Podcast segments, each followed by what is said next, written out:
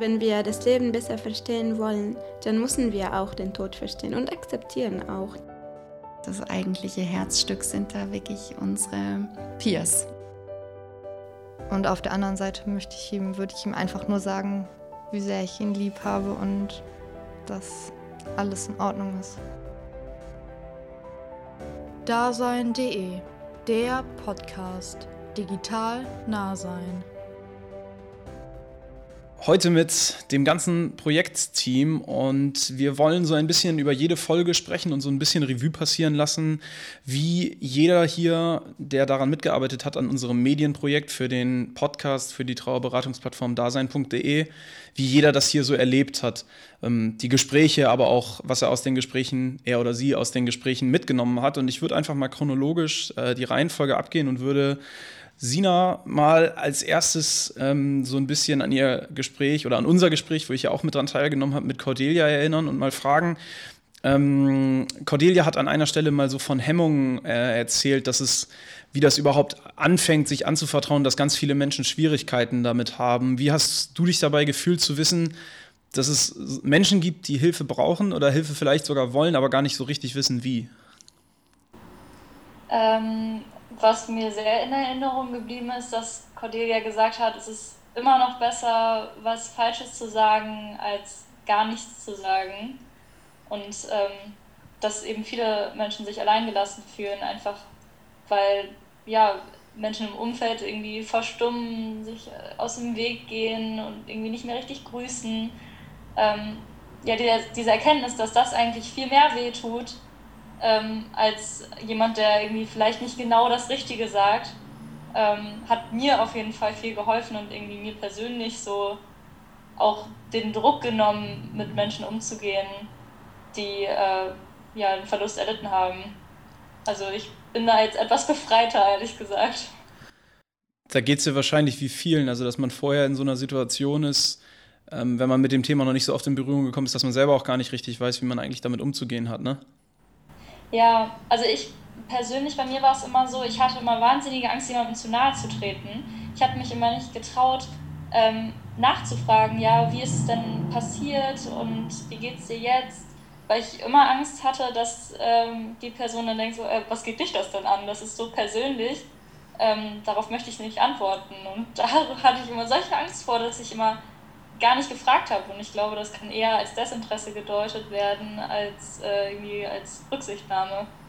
Deswegen habe ich so für mich daraus mitgenommen, ey, einfach fragen und wenn die Person nicht antworten möchte, dann wird sie es dir schon sagen. Cordelia, ist das für dich schön zu hören, dass wir, so einen, dass wir so einen kleinen Lerneffekt hatten bei dieser ganzen Geschichte? Weil ich kann zumindest an der Stelle sagen, dass es mir ähnlich geht. Also ich habe ja schon öfter betont, was für einen Lerneffekt für mich das hatte. Ähm, aber ist es für dich schön zu sehen? Ja, unbedingt. Also das ist genau das, ähm, wofür ich meine Arbeit Tag für Tag so gerne mache. Ähm, ich würde noch mal auf eine Sache zurück zu sprechen kommen. Cordelia hat uns in, im Gespräch ja einen ziemlich einprägsamen Beratungsfall erzählt. Für mich war das das einprägsamste aus dem Gespräch. Wie, wie war das für dich, Sina? Äh, das war heftig. Also ich dachte, also das war ja wirklich eine eine krasse Geschichte, wo ich einfach wieder dachte, wieso, wieso passt das alles auf einen Menschen drauf? Wie kann das sein, dass Leid irgendwie so ungerecht verteilt ist? Das war einfach, ja, es war einfach schlimm und in dem Moment dachte ich auch so, boah, das ist einfach so eine unfassbare Arbeit, die Cordelia und ihr Team machen, dass solche Menschen aufgefangen werden und ähm, dass ihnen dabei geholfen wird, da wieder rauszukommen irgendwie, weil ich kann es mir nicht vorstellen, wie man die Stärke aufbringen kann, solche Verluste aufzuarbeiten und danach noch ein glückliches Leben zu führen. Also manchmal, da denke ich so, nee, das, das geht doch nicht. Das, das kann nicht sein, dass ein Menschen das trifft. Und also ich wusste in dem Moment, gut, also Cordelia hat ja zum Glück ähm, dann weiter gesprochen und dann auch im gleichen Atemzug erzählt, eben, dass es der Person jetzt heute sehr gut geht. Ähm, aber direkt nach der Geschichte, ich glaube, mir wäre einfach nichts eingefallen, weil es einfach so schockierend war. Also, boah, ich glaube, dir ging es ja auch ähnlich, ja. Es ja. Auch, die Kehle zugeschnürt, es war einfach so bedrückend irgendwie. Ja, es war eine, es war natürlich ein, ein unfassbares schweres Schicksal, von dem da berichtet, von dem Cordelia uns da erzählt hat. Ähm, aber genau, genau das, was du zuletzt gesagt hast, war eigentlich für mich das ganz Entscheidende, weil das für mich, ich habe mir ja in Vorbereitung auf dieses Gespräch ganz, ganz viele äh, Folgen noch angehört und äh, auch nochmal nachgeschaut, wie, wie die Leute schriftlich so, äh, so reflektiert haben. Und da kommen wir auch gleich noch drauf zu sprechen. Aber die Quintessenz ist, dass es vielen Menschen, die nicht nur bei Dasein.de arbeiten, sondern die jetzt im Zuge dieses Medienprojektes auch äh, mit dem Thema Tod und Trauer in Berührung gekommen sind, dass die gelernt haben, auch aus diesen Situationen noch irgendwie was Positives äh, rauszuholen. Und das, äh, Cordelia, übrigens nochmal, danke, dass du uns diesen Fall erzählt hast, weil für mich war es so unwahrscheinlich schön zu sehen, dass es auch, wenn es wirklich aussichtslos scheint und es ganz, ganz viel Arbeit bedarf, dass es trotzdem immer einen, einen, Weg, einen Weg gibt. Und das fand ich, das fand ich eigentlich so das Schöne zu sehen. Wie, wie hast du uns beide so im Gespräch erlebt, Cordelia? Und ich finde, ihr habt tolle Fragen gestellt, ähm, die im Grunde so einen guten Weg dann geplant haben. Und es ergab sich, fand ich, so sehr organisch das eine auf das nächste. Und ähm, ja, ich fand es eben ganz wunderbar, dass genau das, was ihr gerade angesprochen habt, auch nochmal Raum finden konnte. Mal so ein ganz persönliches Schicksal, weil ich denke, wir leben ja, und das ist auch gut so, ein Stück von der Illusion, dass es uns selber nicht trifft, sondern andere. Und manchmal sich aber auch wieder ein Stück das wirklich zu vergegenwärtigen, wie schnell das selber einen auch treffen kann. Das halte ich irgendwie auch für ganz sinnvoll. Und gleichzeitig, und das ist ja eben genau die Botschaft, aber auch zu sehen, wie viel Stärke dann letztendlich in Menschen steckt und wie viel Kraft auch einfach mit Schicksalen umzugehen ist mal wieder bemerkenswert. Ja, vielen Dank. Also ich will da nichts, ich will da gar nichts, ich will da gar nichts hinzufügen. Ähm, ich muss jetzt mal eben ganz kurz schauen, mit, mit wem ich gern, gern weitermachen würde. Erstmal gibt es zu diesem Aspekt des Themas aus der Runde irgendwelche Rückmeldungen oder soll ich einfach, soll ich einfach mal die nächste Gruppe mir rauspicken, die ich mal so nach ihren Erfahrungen frage?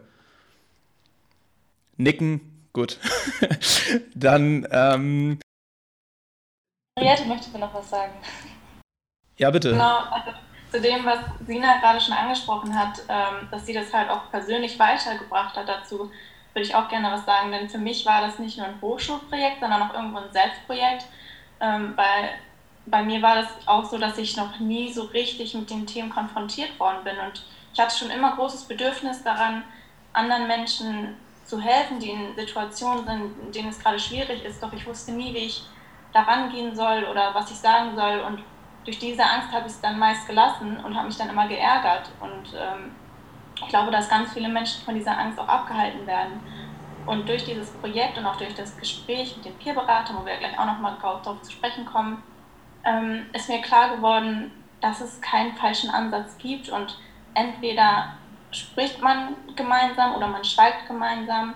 Man kann denjenigen anbieten, wie derjenige trauern möchte, aber es ist halt deren Entscheidung und jeder trauert anders und man kann aber auf die Menschen zugehen und die werden einem schon sagen, wie es richtig ist und ähm, das hat mir sehr weitergeholfen. Ich habe auch tatsächlich jetzt den Kontakt zu Menschen gesucht, bei denen ich wusste, denen geht es gerade nicht so gut und die müssen etwas verarbeiten und bin auf die zugegangen und dann kam auch so ein schönes Feedback zurück, was mich selbst auch so gestärkt hat und das war dann schön, dieses Geben und Nehmen und ähm, das hat mich wirklich auch persönlich sehr weit gebracht, dieses Projekt, das was Dina gerade auch schon angesprochen hatte. Das ist tatsächlich ein gutes äh, äh Stichwort, vor allen Dingen äh, das, was zurückkommt. Äh, wir müssen ja nicht chronologisch äh, vorgehen. Dann gehe ich einfach mal direkt zu euch, zu Nathalie und Henriette. Ihr habt die Folge 3 aufgenommen mit den, mit den Peer-BeraterInnen und da so ein bisschen ähm, über deren Arbeit einfach gesprochen und die so erlebt, wie, wie die das Ganze wahrnehmen. Und ich habe mir, nachdem ich mir ähm, ausschnittsweise eure Folge angehört habe und auch euren, euren Folgenbeitrag gelesen habe, habe ich mir so ein bisschen den Stich, das Stichwort die schönen Seiten ähm, aufgeschrieben, weil das Feedback eine ganz, ganz große Rolle spielt. Ich lese mal vor, was äh, Lucia, eine ehemalige Peerberaterin bei dasein.de, als Zitat gesagt hat. Sie sagte, man macht das nicht, um Geld zu verdienen oder sich aufzuopfern.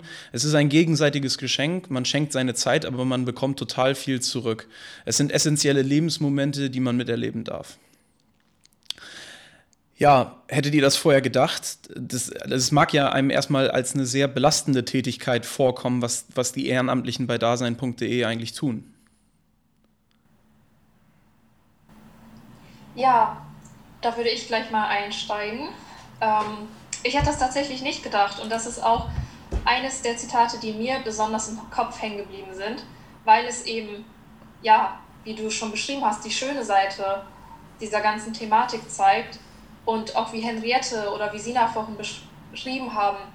Ich persönlich hatte vorher auch nicht viele Berührungspunkte mit diesen Themen und immer wenn ich dann doch irgendwie in Kontakt gekommen bin mit jemandem, der vielleicht etwas durchmacht, habe ich selber gemerkt, wie das diese gewisse Sprachlosigkeit in mir verursacht hat.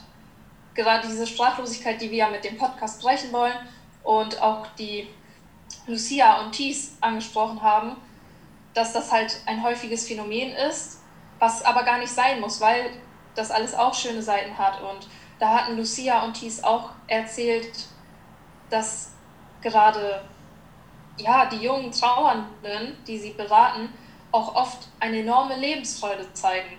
Und das macht es noch so schön. Da hat Lucia auch beschrieben, dass gerade irgendwie die Frage nach dem Tod und nach dem Sterben immer auch eine Frage nach dem Leben ist. Ich glaube, so ähnlich hat sie es gesagt. Und dass gerade wenn man sich mit diesen Themen beschäftigt, man auch vielleicht seine Art zu leben auch verändert. Und das hat mir auch ganz viel gegeben, generell diese, dieses ganze Projekt und das Gespräch mit den beiden weil das auch meine Einstellung dazu verändert hat. Und das hätte ich nicht gedacht, dass da doch so viel gelacht wurde. Gerade in unserer Folge haben wir sehr viel gemeinsam gelacht. Lucia und Thies haben sehr schön und positiv davon berichtet, was wirklich unglaublich schön zu hören war. Ja, ich würde dazu auch noch kurz was sagen, und zwar zu deiner Fragestellung, ja, die du gerade gestellt hast, ob wir das halt auch so ja, empfunden haben, also ich habe das in der Folge mit den Peerberatern, als wir dann zusammen gesprochen haben, auch angesprochen, dass als ich meinen Freunden davon erzählt habe, von unserem Projekt, dass da halt auch oft dieses, ähm, oh, was für ein trauriges Thema aufkam und dass es immer sehr negativ ähm, assoziiert wurde. Und dann fand ich die Antworten auch so schön in diesem Gespräch, weil das, ich muss sagen, dass ich halt auch so ein bisschen so gedacht habe und das sehr nur als traurig angesehen habe, aber das ist es halt nicht. Es ist viel mehr und das habe ich durch dieses Gespräch auch für mich mitgenommen. Würdet ihr, keine Sorge, ich rühre jetzt nicht hier die Werbetrommel für dasein.de, aber würdet ihr, könntet ihr euch vorstellen, so eine Arbeit selber zu machen? Ähm, ja, generell schon. Ich muss, bei mir ist es immer so eher ein Zeitproblem, was mich heute total nervt, weil das so ein Herzensprojekt ist. Und ich finde, in so ein Herzensprojekt möchte man halt auch so ja, sein Herz reinstecken und seine Zeit geben, die man hat. Und bei mir ist es eher so, dass ich die Zeit gerade nicht so habe, aber generell ähm, finde ich auch gerade durch diese Gespräche ist es bei mir nochmal viel präsenter geworden und ich hoffe auch, dass ähm, meine Freunde und viele Menschen diesen Podcast auch hören und auch von dasein.de erfahren, weil ich diese Arbeit so toll finde und ähm, ich einfach finde, dass es gehört werden muss und oder sollte und weil man halt so vielen Menschen helfen kann und sich auch selbst helfen lassen kann. Ja. Da, Bitte, Nathalie. Ähm, da würde ich auch nochmal einsteigen. Ähm, ich finde, ich habe mir ehrlich gesagt noch nicht viele Gedanken, also ich habe mir noch nie diese Frage gestellt, ob ich mir auch vorstellen könnte, das selber zu machen. Ähm, das ist eine ganz interessante Frage, weil wenn ich so drüber nachdenke, würde ich das, glaube ich, ähnlich beantworten wie Henriette, dass ich mir erstmal Gedanken machen würde, ob ich mir dann die Zeit auch nehmen kann. Aber auf der anderen Seite, ähm, Lucia hatte uns von einem persönlichen Fall erzählt, wo sie ein junges Mädchen begleitet hatte. Und ja, das Mädchen war in einer ganz schwierigen Situation. Und Lucia hatte sich dann auch dazu entschieden, als sie im Urlaub war, dass sie dennoch weiterhin ja, mit ihrem Gespräch geblieben ist und ihre Zeit in ihrem eigentlichen Urlaub, ja, was man ja auch vielleicht nicht so richtig als Urlaub bezeichnen kann, weil die Beratung ja auch kein Beruf ist. Aber dennoch hat sie dann so ihre Zeit, sag ich mal, aufgeopfert. Aber aufgeopfert ist ja auch das falsche Stichwort, weil Lucia, wie du vorhin auch erzählt hattest, hat ja selber gesagt, dass es eben keine Aufopferung ist. Und ich finde diese Idee bei, also hinter Dasein, dass man eben mit Peerberatern, also Gleichaltrigen, die jungen Trauernden auf Augenhöhe trifft, ist ein sehr gutes Konzept, weil da hatte uns Thies und Lucia, die hatten uns beide auch erklärt, dass es eben was anderes ist, als würde man jetzt zu einer richtigen Beratung gehen, wo man dann wirklich einen Termin erstmal einstellen muss, wo man dann erstmal einer fremden Person gegenüber sitzt und sich vielleicht auch gar nicht traut, wirklich zu besprechen und dann in dem Moment vielleicht auch gar nicht einem danach wirklich ist, weil das kennt sicherlich jeder. In dem einen Moment hat man dann Gesprächsbedarf und in dem nächsten nicht. Und bei Dasein muss man eben nicht auf diesen bestimmten Termin warten, sondern kann, wenn gerade einem danach ist, kann man eine Nachricht formulieren, alles loswerden und der Berater kann dementsprechend auch reagieren, wenn er vielleicht den Kopf dafür hat und sich die Dinge schon im Kopf zurechtgelegt hat, was vielleicht bei einer richtigen Beratung gar nicht möglich wäre. Deswegen finde ich die grundsätzliche, die grundsätzliche Idee hinter Dasein schon toll und an sich ist das schon ja eine sehr gute Sache, da beizusteuern und zu helfen. Äh, ja, danke. Äh, sehr, also sehr umfangreiches Feedback, aber äh, schön, schön zu sehen, wie ihr das, ähm, wie ihr das so erlebt habt. Ich, so den letzten Punkt, den greife ich mal auf für die, für die nächsten Personen, die ich anspreche. Es geht nämlich um Alina und Jule und ich würde Alina ganz gern gleich eine Frage stellen. Ich habe mir das, was ich mir zu Folge 4 so zu Gemüte geführt habe, bei, liegt bei mir so ein bisschen so unter dem Aspekt Sprechen hilft, weil Alina und Jule haben mit der, ähm, mit der äh, Trauergruppe gesprochen und mit zwei Personen aus der Trauergruppe. Ähm, und ähm, da vielleicht mal erstmal ein Zitat äh, vorneweg, was wir da gehört haben von einer der, der Gesprächspartnerinnen. Es ist tatsächlich hilfreich, weil ich nicht erklären muss, wie ich mich fühle. Wenn ich mit Freunden spreche, die so einen Trauerprozess noch nicht durchgemacht haben, können die häufig das nicht nachvollziehen. Das ist schon hilfreich, wenn man hier Leute in der Trauergruppe hat, die die Gefühle alle kennen. Das leuchtet auf den Blick, auf den ersten Blick erstmal ein. Aber Alina, wie, wie ist das denn, mit jemandem darüber zu sprechen, mit einem Menschen, den ihr im Prinzip ja vorher gar nicht kanntet, dann so ein Thema zu besprechen? Gab es da irgendwie Hemmungen im Gespräch? Wir hatten tatsächlich am Anfang ziemlich große Hemmungen zu fragen, was denn eigentlich passiert ist. Also die erste Frage, wer ist eigentlich gewesen, die ist dann so ein bisschen in die falsche Richtung gegangen. Dann hatten wir aber richtig Hemmung, das Thema nochmal aufzugreifen und nochmal wirklich nachzufragen. Aber Jula hat es dann irgendwann gemacht und und das war für die überhaupt kein Problem. Das war dann so, ja, na klar, hier, das ist passiert. Und das, das war einfach total krass, wie offen und fröhlich die auch irgendwie darüber, äh, fröhlich ist vielleicht das falsche Wort, aber so unbezwungen darüber gesprochen haben. Es gibt einem auch so ein bisschen Hoffnung, dass man, wenn man so einen Fall hat, dass man trotzdem weiter glücklich leben kann, auch wenn die erste Zeit natürlich erstmal richtig scheiße ist, aber dass es einem wieder gut gehen kann. Was für eine, was für eine Wirkung hatte das, hatte das Gespräch mit den beiden auf euch oder auf dich? Es war tatsächlich eher so ein lustiges Gespräch. Wir haben auch richtig viel gelacht. Das hätte ich gar nicht erwartet. Ich hätte eher gedacht, es wäre vorher ein bisschen gedrückte Stimmung und so, aber es war echt wie ein ganz gemütliches Gespräch, so wie man sich in einer Kneipe trifft und ein bisschen zu viel Deep Talk führt. Also das vielleicht noch ganz kurz an der Stelle, bei keinem der Gespräche war Alkohol im Spiel. Das will ich nur mal eben kurz gesagt haben. Ähm, ja, auch, auch da wieder schön zu sehen. Also ich, ich, ich mache das nicht absichtlich, ne? aber es ist wirklich so, dass aus vielen Gesprächen sehr viele positive Schwingungen so mit rübergekommen sind und sehr viele positive Effekte. Und das fand ich, fand ich so schön zu sehen.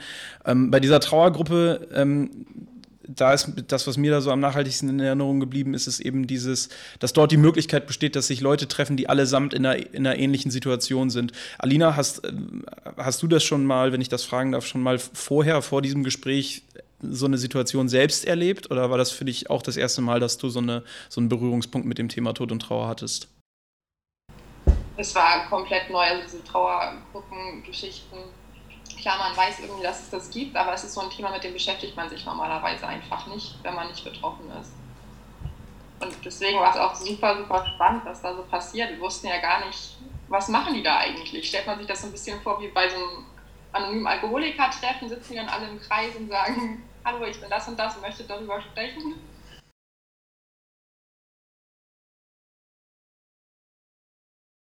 Also das im Prinzip eine völlig, im Prinzip eine ganz andere, eine ganz andere Gesprächsstimmung dann entstanden, als man das vielleicht vorher gedacht hätte.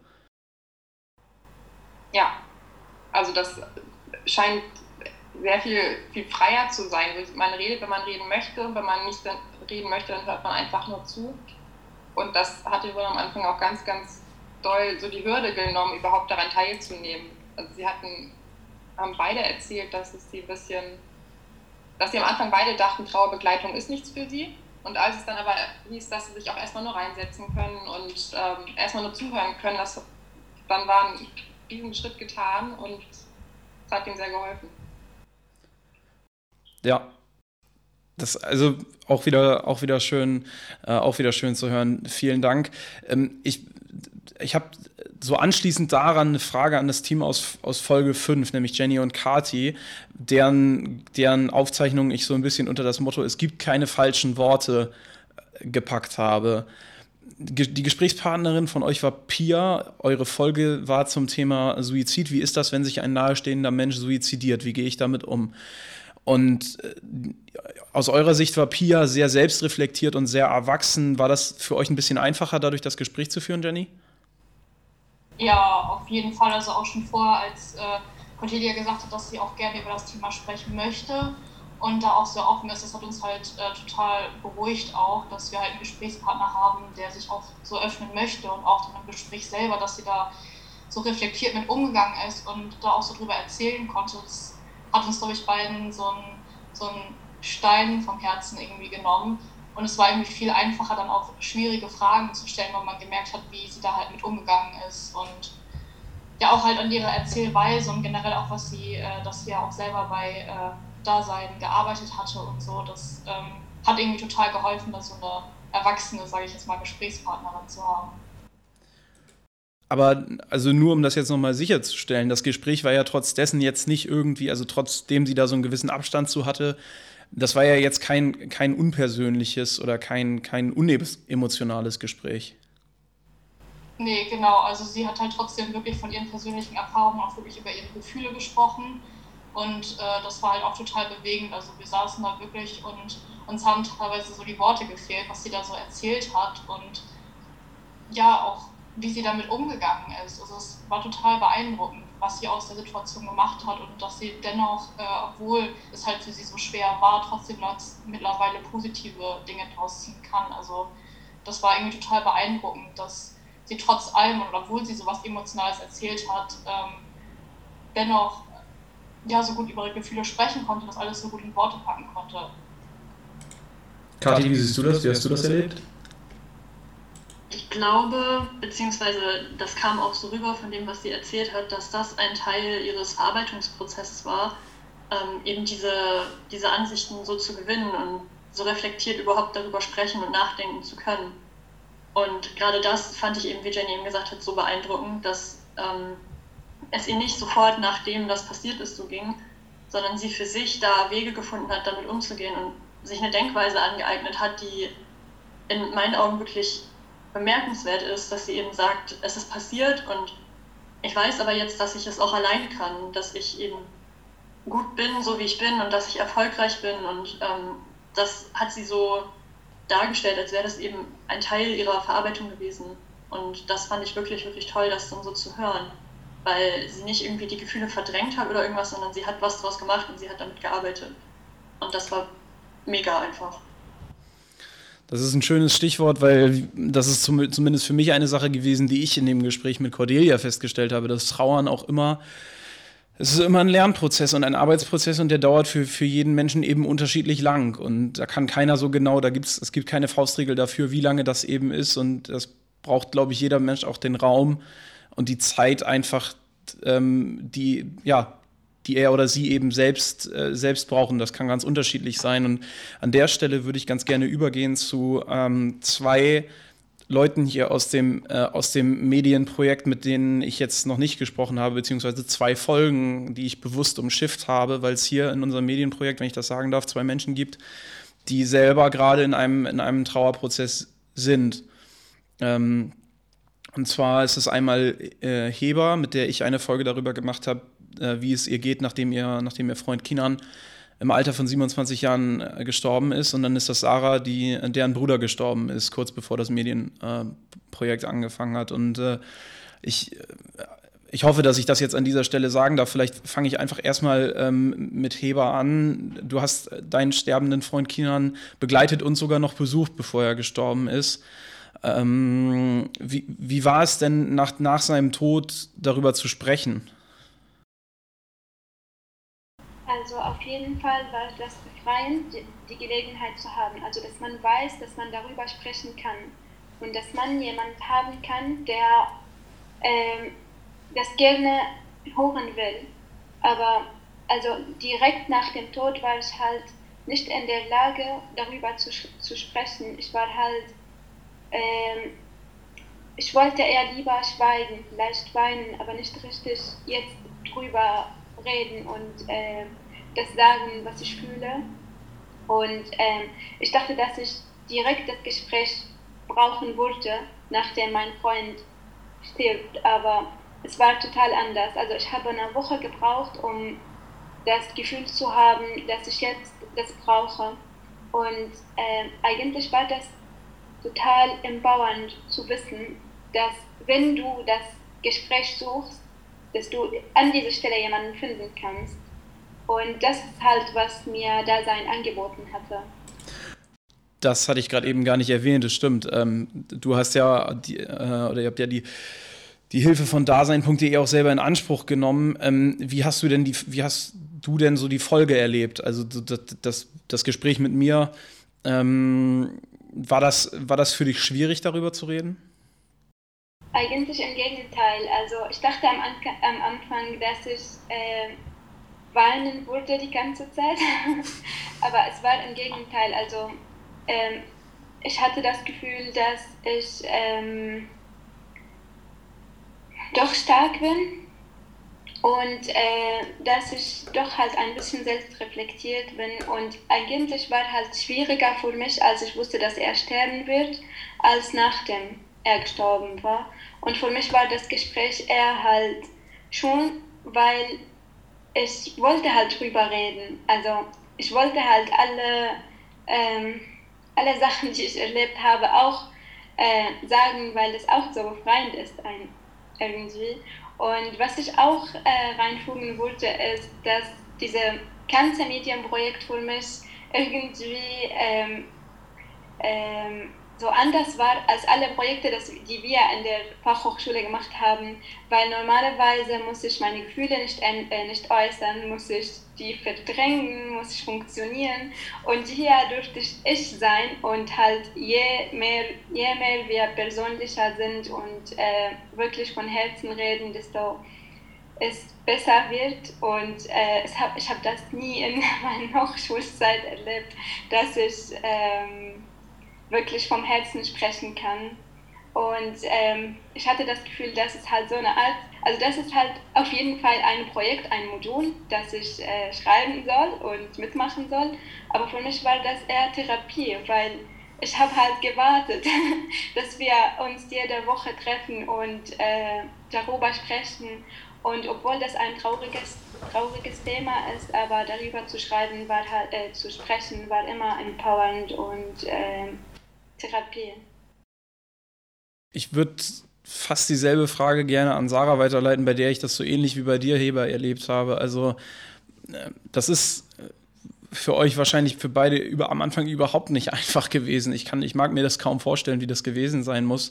Aber Sarah, bei dir habe ich auch immer so erlebt, dass du so mit Herz äh, und Seele bei dem Projekt ähm, dabei warst. Wie hast denn du die Arbeit im Team äh, so erlebt? Und vor allen Dingen noch die Frage, hat es dir geholfen, dass du mit Anna deine, deine Folge aufnehmen konntest?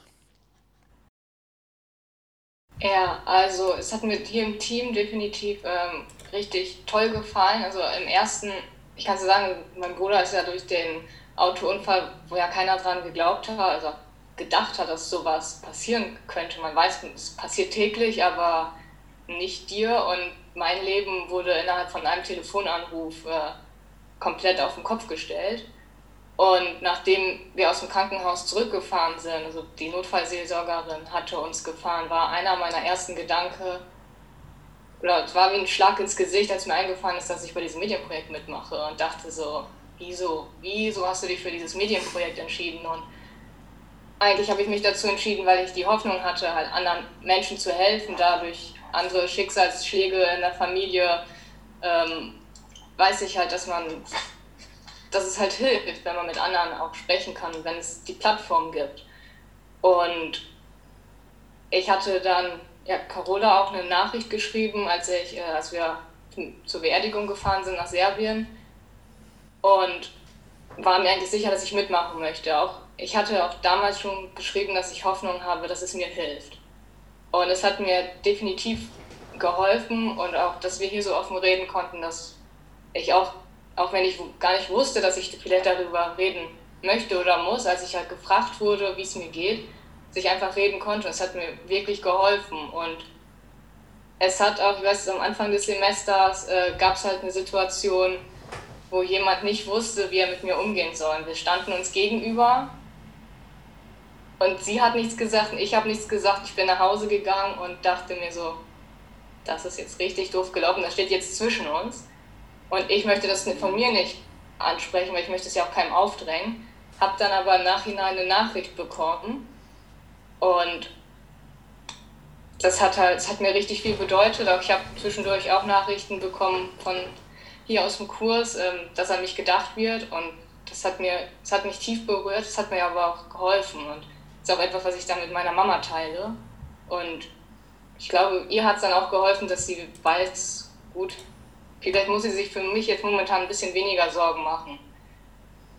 Und die Folge mit äh, Anna aufzunehmen, also ich habe sowieso sehr viel mit Anna gesprochen, geschrieben und das alles, was wir jetzt aufgenommen haben, das sind so eher so Gespräche, die halt in den letzten drei Monaten also zwischendurch immer mal halt auch vorgekommen sind und es war schwierig. Das ist keine Frage. Es war, glaube ich, auch für Anna nicht immer einfach, aber es hat mir wirklich geholfen und ich hoffe, dass es anderen hilft und auch vielleicht anderen Freunden, die jemanden haben, der jemanden verloren hat, dass die wissen, dass man halt auch einfach da sein soll. Und wenn man nicht weiß, was man sagen soll, einfach irgendetwas oder auch einfach offen zugeben, ich weiß nicht, was ich sagen soll. Man fühlt sich dann wenigstens gehört, man hat das Gefühl, es ist jemand da, der dich unterstützt. Also an dieser Stelle muss ich erstmal sagen, dass ich ohne dass ich von der Situation zwischen euch beiden, zwischen dir, Sarah, und dir, Anna, äh, betroffen gewesen bin, muss ich sagen, dass ich eine Arbeit, wie sie hier im Medienprojekt stattgefunden hat, noch nicht erlebt habe. Also das ist auch ein Umgang, äh, ein persönlicher Umgang miteinander. Äh, das hat man wahrscheinlich nicht so häufig in, in, in, in, einem studentischen Zusammenhang. Das macht ganz viel Mut und ist für mich auch so ein kleiner Spiegelbild, kleines Spiegelbild der Arbeit, die da so bei dasein.de geleistet wird. Ähm, aber Anna, an dich jetzt nochmal so die Frage, ihr wart ja schon vorher befreundet, du und Sarah, und äh, jetzt hast du auf der einen Seite an einem Projekt einfach, muss man ja mal so sagen, es war erstmal war das ein Projekt fürs Studium und auf der anderen Seite bist du dann für deine Freundin da gewesen. War das für dich mehr so ein Ritt auf der Rasierklinge? So auf der einen Seite sage ich jetzt das Richtige, auf der, auf der anderen Seite ist das tauglich fürs Projekt oder war das für dich Pflicht und Einklang, äh, Pflicht und Freizeit im Einklang? Wie, wie, wie würdest du das beschreiben? Beschreiben würde ich es so, wie du es gesagt hast, äh, mal so, mal so. Also ich muss sagen, dass wenn ich mit Sarah spreche, fühlt es sich und auch in, dem, in, dem, in der Aufnahme hat es sich nicht angefühlt, als würde ein Mikrofon laufen, sondern wir haben einfach miteinander gesprochen. Ich habe vielleicht mal mehr Fragen gestellt, als ich sonst tun würde, weil ich sie sonst nicht so durchlöcher irgendwie. Ähm, das habe ich jetzt in der Folge auch nicht gemacht, aber normalerweise bin ich, glaube ich, eher so die Freundin, die einfach zuhört. Ich warte, was aus dem anderen rauskommt und ja, hör zu und wenn ich was tun kann, dann mache ich das. Das Erste, was ich zu Sarah gesagt habe, als sie mir die Nachricht überbracht hat, dass ihr Bruder ja uns verlassen hat, ähm, war, was kann ich tun? So, und nichts anderes. Da haben wir nämlich in unserer Folge, wenn man da reinhört, sind wir da auch auf so eine, auf so eine Reise gegangen. Wie ist das überhaupt passiert und, und was habe ich dann überhaupt gesagt und was hat sie mir überhaupt geschrieben, weil man das alles irgendwie so total ausgeblendet hatte oder gar nicht mehr aktiv wusste, weil wir in den letzten drei Monaten so aktiv und viel darüber gesprochen haben, ähm, war das irgendwie auch schön, ganz ehrlich. So, so schwer und, und traurig das Thema sein muss für Sarah und natürlich auch für mich als, als Freundin von ihr, ähm, war es auch irgendwie schön, einfach das nochmal aufzurollen und nochmal gemeinsam darüber zu reden. Erstmal schön, schön das zu hören und schön, dass es für dich auch äh, funktioniert hat, erstmal, also gleichzeitig für eine Freundin da zu sein und für ein Studienprojekt zu arbeiten. Ich mache hier kurz eine Redepause und weise darauf hin, dass tatsächlich die Akkus von den Aufnahmegeräten irgendwie ein bisschen im Arsch zu sein scheinen, weil die beiden, mit denen ich hier aufnehme, auch schon wieder fast alle sind, obwohl sie vorher voll waren. Äh, das gleiche Problem hattet ihr ja bei eurer Aufnahme auch.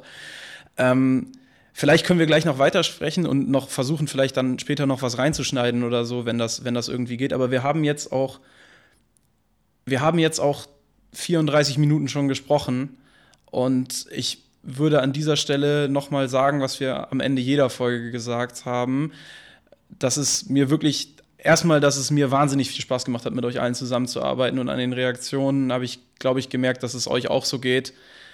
Und an der Stelle an alle, die das da draußen mal hören sollten, danke fürs Zuhören und Sina, Annalena, Jenny, Heber, Nathalie, Carola, Jule, Kati, Sarah, Henriette, Alina, Cordelia, ich hoffe, ich habe niemanden vergessen.